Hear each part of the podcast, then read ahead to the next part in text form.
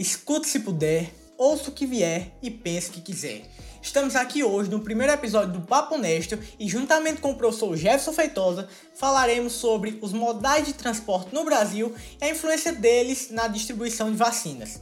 Gostaria, primeiramente, que o professor começasse se apresentando e, logo depois, falasse o histórico dessas matrizes aqui no Brasil.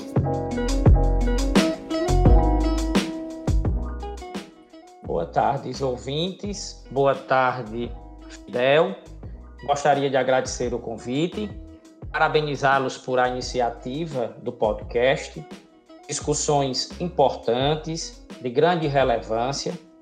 Um projeto que é extremamente importante possibilitar informações com coerência, com prudência, tratando de uma temática que de fato é sempre abordada e discutida pela ineficiência, a inoperância, muitas vezes, do nosso sistema de transporte.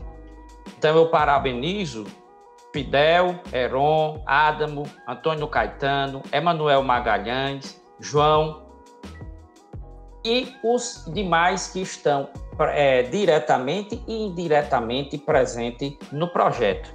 Então, discutir esse modal do Brasil é justamente a gente apontar e identificar as dificuldades que são enfrentadas por um sistema de modal que não atende mais ao crescimento econômico do país, que não atende mais à condição presente de circulação, quando se faz uma analogia de outros países que têm essa aproximação territorial, mas que são bem mais eficientes quando se busca a compreensão do que eles investiram e investem para que pessoas circulem, para que mercadorias circulem o mais rápido possível e com um preço que não vá ocasionar o aumento destes produtos em decorrência desta logística que foi estabelecida para que acontecesse essa circulação. Uma logística antiga, né, Jeff? Começou desde o auge do café. Antiga, Caetano, e que, como nós somos conhecedores, ela segrega porque ela vai particularizar, Caetano, cada região com diferenciações que são gritantes. Por que, que a malha ferroviária ela é bem mais concentrada na região sudeste, como você citou agora, Caetano? E sempre em direção ao litoral, né? Ao litoral. E observem, desde o período da colonização, quando foi estabelecido um processo de ocupação do litoral para o interior, onde a gente também identifica estas dificuldades, principalmente nas áreas interioranas. A região norte, todo mundo aqui é conhecedor que a região norte é uma grande dificuldade de escoamento, principalmente através de rodovias, que nós temos o exemplo da Transamazônica, que nunca foi concluída e que termina no meio da floresta, que a gente é comum no nosso dia a dia identificarmos caminhões que ficam semanas sem poder se dirigir para outra região porque está impedido em decorrência das chuvas e da estrada que não é adequada para Ei, aquela circulação. Então, e pois não? Ainda tem um detalhe de que além de não estar concluída, como a região norte é uma região de alto índice pluviométrico, tem a questão da erosão nas estradas, né, que prejudica a qualidade das rodovias. Sim, rodovias essas Adamo, que não foram asfaltadas. É o que nós chamamos de estrada carroçável. Não tem asfalto. Então, no período, no período chuvoso, se transforma em quê? Em grandes atoleiros. E que os caminhões ficam aguardando um suporte de máquinas, de tratores, para que sejam retirados daquela região ali. E olhe que com mercadorias, e muitas vezes estas mercadorias, elas vão o quê? Vão se estragarem. Nós temos um dado que é alarmante. O que se diz é que 30% do que é transportado no Brasil vai passar por alguma alteração, vai passar por algum desgaste e não pode ser comercializado. Em decorrência de quê? Do, da conservação das estradas. Nós temos como. Pois não? E já pegando um gancho para a distribuição de vacinas, isso aí já, já leva em conta também a conservação que as vacinas têm que ter, né? Em altas, em baixas temperaturas. Exatamente. Com estradas tão irregulares, ainda mais em caminhões. É, as vacinas vão, acabam se prejudicando com isso, né? A sua conservação. Exatamente. Principalmente num país que é tropical, né? Temperatura muito, muito, elevada. São, são temperaturas. É. Temperaturas elevadas, Caetano, e que hoje é isso que eu estou é, trazendo como essa, essa reflexão, essa discussão.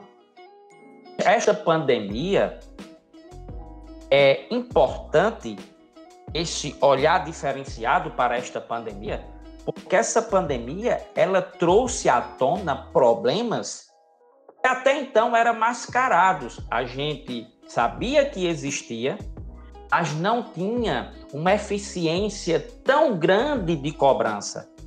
Mas com a pandemia, o que foi que ocorreu? Os países eles foram chamados a mostrarem de fato que eles tinham o que eles têm de infraestrutura. E o que é que nós estamos analisando? Quais países estão prosperando? Aqueles que investiam em educação, aqueles que investiam em infraestrutura, aqueles que investiam em pesquisa, aqueles que investiam em tecnologia, são eles que estão fazendo a diferença. Mas nós estamos observando agora que, de fato, veio à tona, porque, como Caetano mencionou, como Adamo mencionou, são vacinas e a eficiência no transporte vai fazer a diferença, inclusive até comprometendo a eficácia da vacina se tiver uma demora maior se tiver uma dificuldade maior de logística. É, a experiência que se tem nos países, como nos Estados Pois não. Aproveitando aí que o senhor está entrando nessa, nessa parte da logística, você acha que, que o nosso país tem uma logística eficiente para fazer essa distribuição em massa para as vacinas do Covid, já que é necessário é. que seja feita de forma eficiente e rápida, né? Para poder garantir a imunidade Exatamente. do rebanho preste atenção. O Brasil, a gente tem que observar também o que é positivo. Todo mundo aqui é conhecedor que o Brasil sempre se destacou nesta política de vacinação. Quando eu estou falando em política, neste gerenciamento. O Brasil, ele tem uma experiência anual de vacinar mais de 80 milhões de brasileiros contra o sarampo, H1N1, que eu, como professor, eu tomo todo ano essa vacina, H1N1. O Brasil, ele tem no Sistema Único de Saúde uma estrutura de postos, de unidades básicas, que já demonstraram que atuam e atuam com eficiência quando busca um público-alvo para o alcance de determinadas vacinas. Que vai comprometer hoje a diferença que é observada de hoje é que esta vacina ela necessita de uma eficiência maior do transporte, como também na conservação. Estruturas, inclusive, foi logo o primeiro questionamento se o país ele tinha estrutura para armazenar essas vacinas que deveriam estar a uma temperatura é, negativada significativa. Então nós temos esse problema. E este problema de logística, primeiro, em comparação com países desenvolvidos, nós temos poucos aeroportos nós temos poucos aeroportos que, além de tudo, estão distantes, muitas vezes, dessa interiorização. Mas compete à estrutura do país, ao governo, com os entes que são responsáveis por isso, buscar uma logística com maior precisão e uma eficiência maior nessa distribuição. Eu acredito que quando se quer, estas barreiras elas são rompidas. Agora, para isso, é necessário que todos caminhem com os mesmos ideais, com os mesmos propósitos, viabilizando uma condição plena para que todos os brasileiros tenham acesso a esta vacina o mais rápido possível, para que de fato a gente construa uma história que seja eficiente neste período em que o mundo foi chamado a um dos seus grandes desafios. Que era perce... Pois não? Ainda pegando uma perspectiva geográfica do Brasil, poderia aproveitar, por exemplo, a cabotagem, né? Porque grande parte Sim. da população brasileira está concentrada no litoral. Tem até uma, um, uma expressão, né, que o, o povo brasileiro está de costas para o, para o seu país. Para o interior. É... Para o interior. Poderia aproveitar essa, essa litoralização uh, para vacinar a grande, a grande, o grande povoado que tem nessa região litorânea, né? Com a cabotagem. E, exatamente. E é interessante, Adamo, a sua colocação, que você fala da cabotagem. Então vamos só relembrar o que significa essa cabotagem. É toda essa movimentação de embarcações que estão nas nossas águas, ou em rios, ou nessa parte litorânea, bem próximo do litoral, em que os portos eles são interligados por esse mecanismo de cabotagem. E temos como destaque hidrovias, e eu menciono a Araguaia Tocantins, a hidrovia do São Francisco, do Rio Madeira, do Tietê e do Paraná, que é onde se transporta o maior número de grãos, a hidrovia do Taguari e Guaíba, lá no sul do Brasil, então, o que o país deve fazer, Adamo, é sentar, viabilizar o que é de maior importância, que hoje é distribuir vacina e vacinar a população, e buscar todos os potenciais de cada região para que, de fato, este serviço ele alcance o mais rápido possível e o maior número de indivíduos que deveriam ser vacinados por dia. Jeff, é, não. falando também dessa parte da cabotagem, de vacinar a grande população litorânea, é porque nosso país é um país enorme, né, em extensão. Sim. A gente tem várias áreas de diferentes é, formas que podiam ser transportadas essa vacina. Tipo, de Fortaleza a Santos, a gente podia fazer um transporte por cabotagem, mas Sim. aí quando a gente vai falar de São Paulo para Atibaia, para Itu, é, podia ser para o transporte já rodoviário, né? Mas Sim. É, esse transporte, os governos parecem que estão é, unificando eles. Tipo, é avião, só vai de avião agora. Por quê? É, a gente está passando por uma crise econômica também no, claro. no Brasil. E se a gente for transportar só de avião, só de navio, talvez saia muito caro, porque você transportar uma vacina a menos de 70 graus, igual a da Pfizer, num caminhão, sai muito caro. É, Exato. E hoje em dia a gente tem que priorizar as vidas sim, mas esse lado econômico também está destruindo muito essa parte das, da distribuição das vacinas, né? É, na verdade, é, Caetano, o que a pandemia ela proporcionou, claro, o que a gente detalha com uma sensibilidade maior, isso é uma coisa inadmissível, o número de mortos, por exemplo, isso é algo assim de grande complexidade e que nos deixa apreensivo. Mas, em consequência da pandemia, Caetano, a gente vive um período de recessão muito grande. E quando a gente fala em recessão, nós estamos discutindo a desestruturação da economia. As pessoas estão perdendo seus empregos, a moeda está deixando de circular, o poder de compra está sendo diminuído, a indústria está parando. Não sei se vocês acompanharam recentemente, as montadoras automobilísticas suspenderam a produção. A Honda, a montadora de, de motos, também suspendeu. Então, tudo isso vai acarretando essa dificuldade.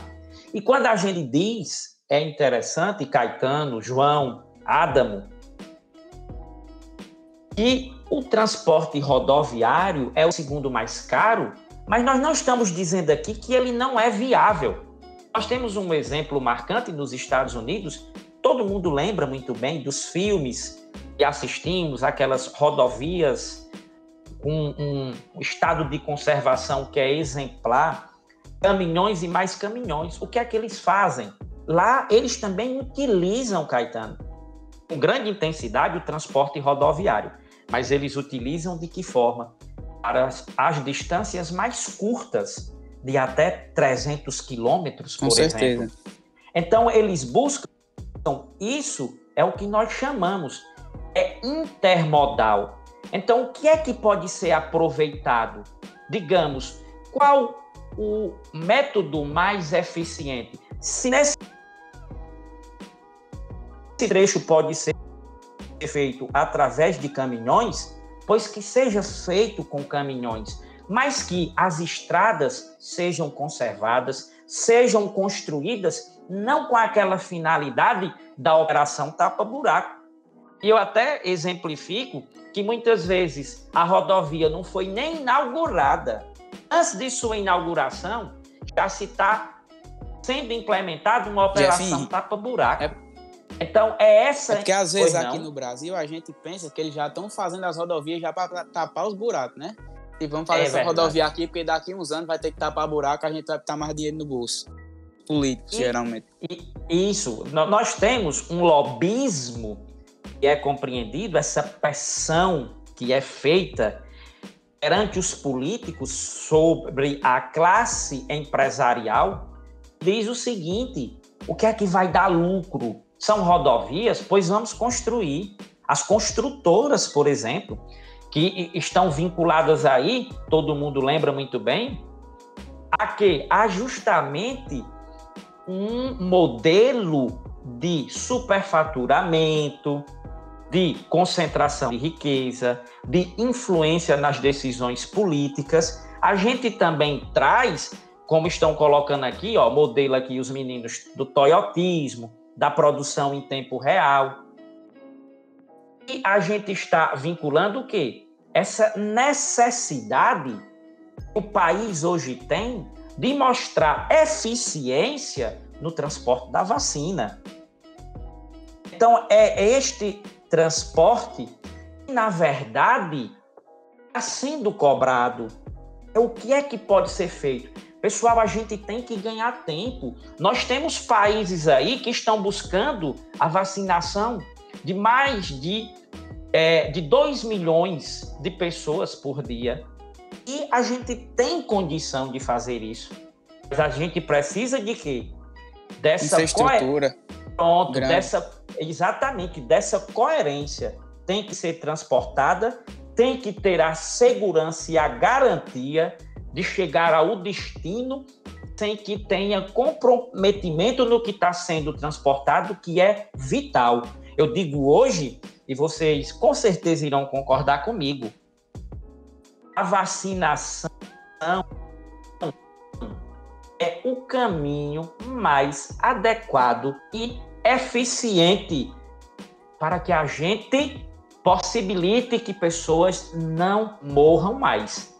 Então a gente precisa desse sistema operando com a máxima eficiência para garantirmos que o Brasil supere e, consequentemente, superando esta dificuldade, aí se pensa na economia, se pensa na geração de emprego, aí sim o país terá uma dimensão diferenciada e uma condição de voltar a uma estruturação que deve ser implementada para que a gente cresça e para que a gente dê respaldo internacionalmente que essa pandemia. Jefinho. Não. Gostaria de fazer só uma, uma colocação. Não. É, falando dessa parte da vacina, sobre a necessidade de ter a vacina, Sim. é um ponto muito importante é que se o país não para por conta é, da Covid, do coronavírus, é, a Covid faz o país parar. E aqui no Brasil, a gente está sim tendo uma política de vacinação agora, só que é, por muito tempo foi propagada uma, um, kit Covid, falsos medicamentos, um falso tratamento preventivo que adiou muito o, su o, sucesso da nossa vacinação, porque a gente tem todo um modelo de vacinação, todo um SUS ali, só que ele não foi usado por negligência é, governamental, negligência científica. É, só queria fazer essa colocação. Pronto, essa colocação, Fidel, eu até também parabenizo essa colocação, que está sendo comentado, essa participação de vocês com muita coerência, com prudência, com domínio no conteúdo, é algo que nos deixa é, satisfeitos por essa criticidade e essa compreensão de mundo que vocês estão tendo. A gente vive um período, é, Fidel, nós temos os erros. Errar é humano, isso aí está mais do que comprovado. Mas eu, eu tenho a, a compreensão de que o brasileiro está percebendo que a gente tem uma necessidade gritante de valorizar a ciência, de dar suporte às instituições, às universidades, os centros de pesquisa. O país que pode prosperar, ele vai ter como finalidade específica justamente essa clareza e essa dimensão que tem que ser dada aos pesquisadores, a valorização da educação, o desenvolvimento científico faz a diferença. A questão dos tecnopolos, que são centros avançados, que nós temos o exemplo de um tecnopolo lá em São José dos Campos, o ITA, o INPE, e buscam... A Unicamp, Jeff. Unic... Sim, exatamente, um centro de grande importância. E, na verdade, possibilitam estes avanços do país. Então, aqui, independente de bandeira partidária, estamos vivenciando um período complexo, que pessoas estão morrendo, que a, o Sistema Único de Saúde está no limite. E ainda existem aqueles que debocham e questionam da ciência. Então, este não é o momento. O momento é de união e de todos estarem voltados para este mesmo propósito. Então, é, vejam, assim, não. É, fica até, fica até irônico, né, a gente pensar assim, porque em uma era tão tecnológica, uma era que possibilita assim tanto acesso à informação, também foi uma era que cresceu bastante o negacionismo, né? Sim. A, a descrença na ciência. Exatamente. E, e é interessante quando se discute esse negacionismo, eu diria como um desafio maior. Se implantou esse negacionismo, logo em seguida, a ciência foi chamada em caráter de urgência para buscar soluções. Então veja, assim, não. Mas tu não acha que a Terra é plana, não? Rapaz, eu ainda acredito, eu já lhe disse, que a geografia nos diz da geodésia, do achatamento dos polos, da inclinação de 23 graus e, 20, e 27 minutos, do movimento de rotação, do movimento de translação, dos equinócios, dos solstícios. Eu ainda acredito nesta explicação dando que afirmar ênfase... a explicação é boa também. se a Terra fosse redonda, era redondeta. Se chama planeta hoje em dia por causa que ela é plana. Vamos acreditar Muito... na, na gramática. Muito bem. Mas como eu sou democrático, Caetano, eu discordo, mas jamais dentro desse conceito e dessa visão que eu tenho de democracia, eu jamais irei impedir você que concorda que ela é plana, não poder colocar a sua ideia.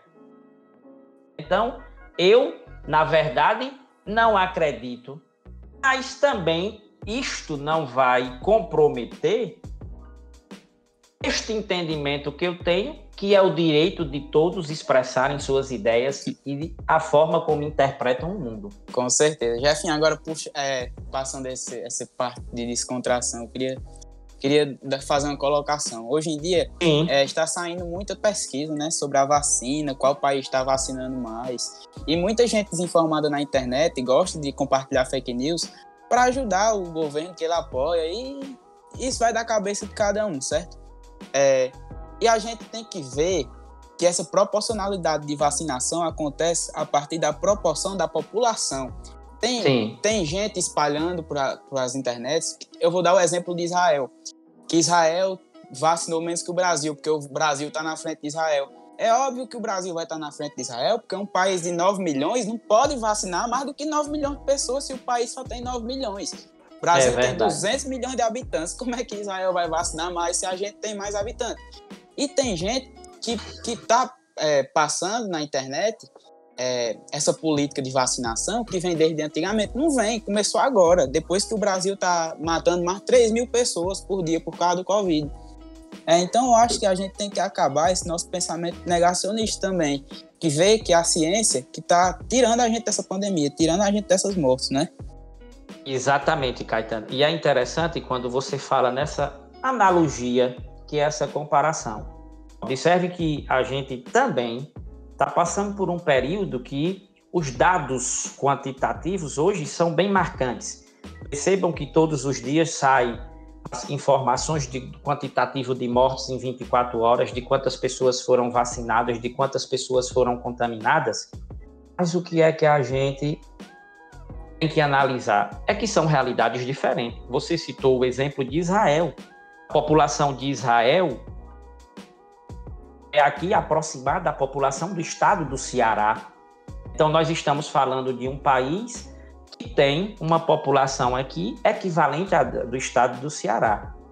Nós estamos discutindo um sistema de transporte no Brasil que tem suas dificuldades e tem suas carências, nós estamos falando de um país que a sua dimensão territorial de mais de 8 milhões de quilômetros quadrados é muito próxima da dimensão continental do da Europa, com mais de 10 milhões. Olha que o continente europeu tem mais um pouquinho de 10 milhões de quilômetros quadrados e o Brasil tem mais de 8 milhões.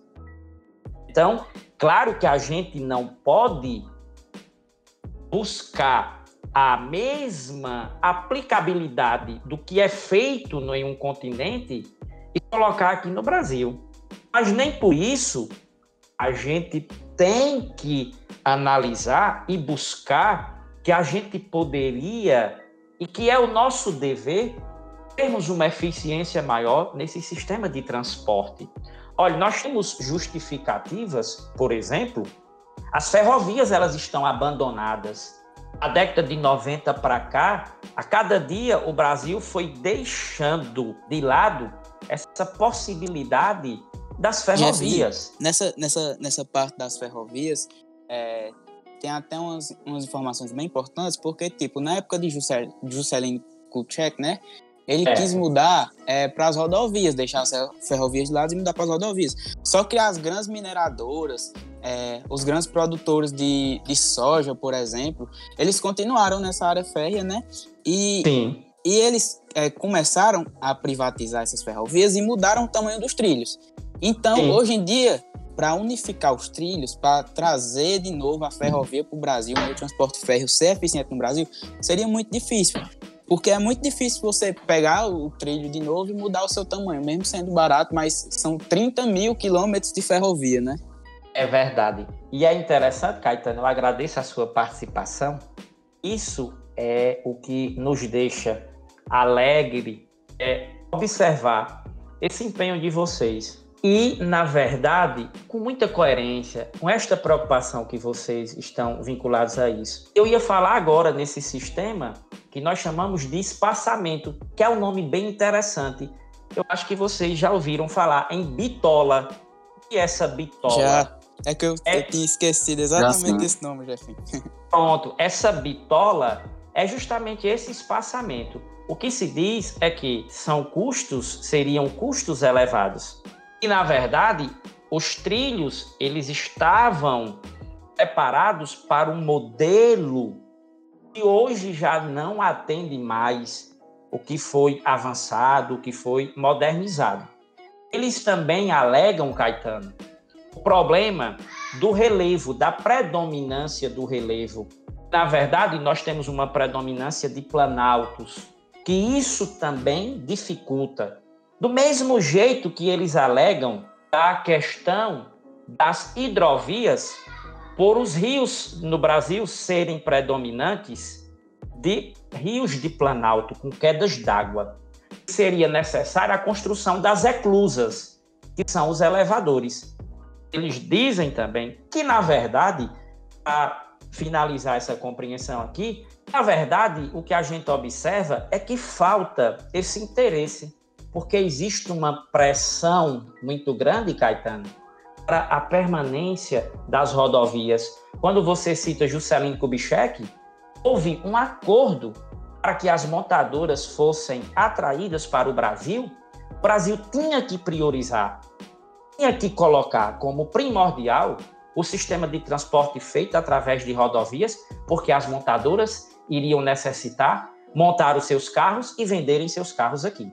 Emanuel, expresse aí também seu entendimento quando se discute esse sistema de transporte, a falta de uma política que interligue esses pontos, que agilize, que ganhe tempo, que ganhe eficiência e para só para a gente finalizar aqui essa compreensão. E olhe que quem é que paga por esse preço tão alto dessas mercadorias? Quem é, minha gente, que paga no final da cadeia? A gente, o, é o, consum, o consumidor é verdade. A classe, a classe trabalhadora e classe média.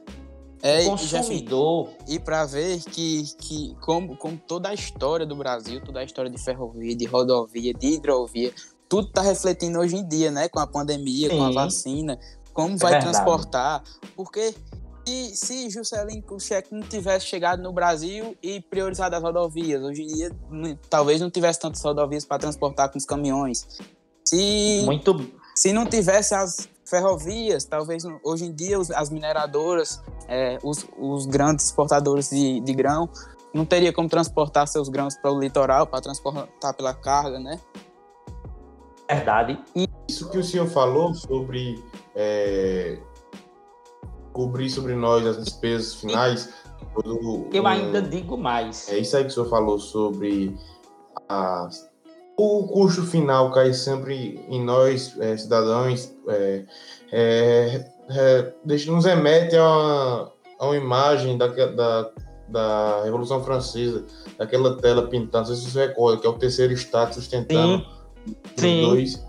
É memorável, passivo. Na verdade, o, o povo, o povão sustentando o Estado, que é o que de fato a gente é, identifica. Então, finalizando a nossa conversa, eu vou deixar essa mensagem e eu acredito, isso é um pensamento meu, que essa pandemia ela deve ser compreendida como um divisor de análise e de compreensão de mundo. O mundo inteiro, todos os continentes, todos os países, independente da condição financeira, tecnológica, foi chamado a um desafio. Qual é este desafio? É a humanização, a solidariedade. É identificarmos que somos pequenos diante de muitas condições. Então, isso foi, na verdade, a maior lição que ainda está em vigência foi esta pandemia. Ela abriu as cortinas de um mundo do fingimento, de uma situação hipotética, de uma realidade que não existe, e todos foram desafiados. Então, diante deste sofrimento, diante destas dificuldades, cabe à humanidade refletir e pensar de forma diferente e perceber que estamos em um mesmo planeta e que muitas vezes somos chamados aos desafios temos que mostrar essa eficiência, temos que mostrar essa sensibilidade para superarmos esses desafios. Então, trazer esta discussão engrandece os que estão participando, engrandece os que estão ouvindo. E o melhor, chama para uma reflexão de que a gente pode melhorar e que o Brasil tem sua potencialidade. O que necessita é de seriedade na gestão e todos esses problemas serão solucionados e viabilizados, demonstrando a capacidade que a gente deve acreditar no nosso povo, nas nossas instituições, nas nossas universidades, nos nossos pesquisadores. Isso é o que nos faz diferente. Somos pequenos diante da coisa menor ainda, né, Jeff? Exatamente. Jeff, chega a ser até distópico essa visão que, que nossos gestores têm da efemeridade da, de, de tal problema, né, da pandemia. Isso. É, é algo assim que nos entristece. Então, eu agradeço o convite de vocês. Parabenizo. Eu digo uma sociedade que quer fazer a diferença, ela parte destas ações. Ações estas vocês estão fazendo. Esse projeto do podcast de trazer informação com precisão, com seriedade.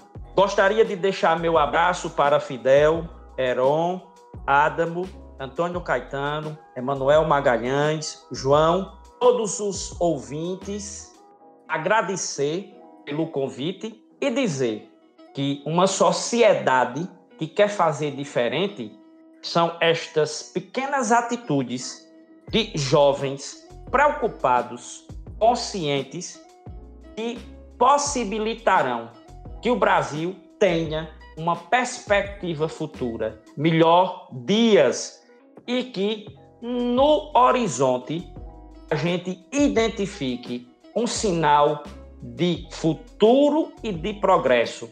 Eu deixo o meu abraço e o meu obrigado. Muito obrigado também, Jeff. Nós que agradecemos. Foi um prazer conversar com o senhor.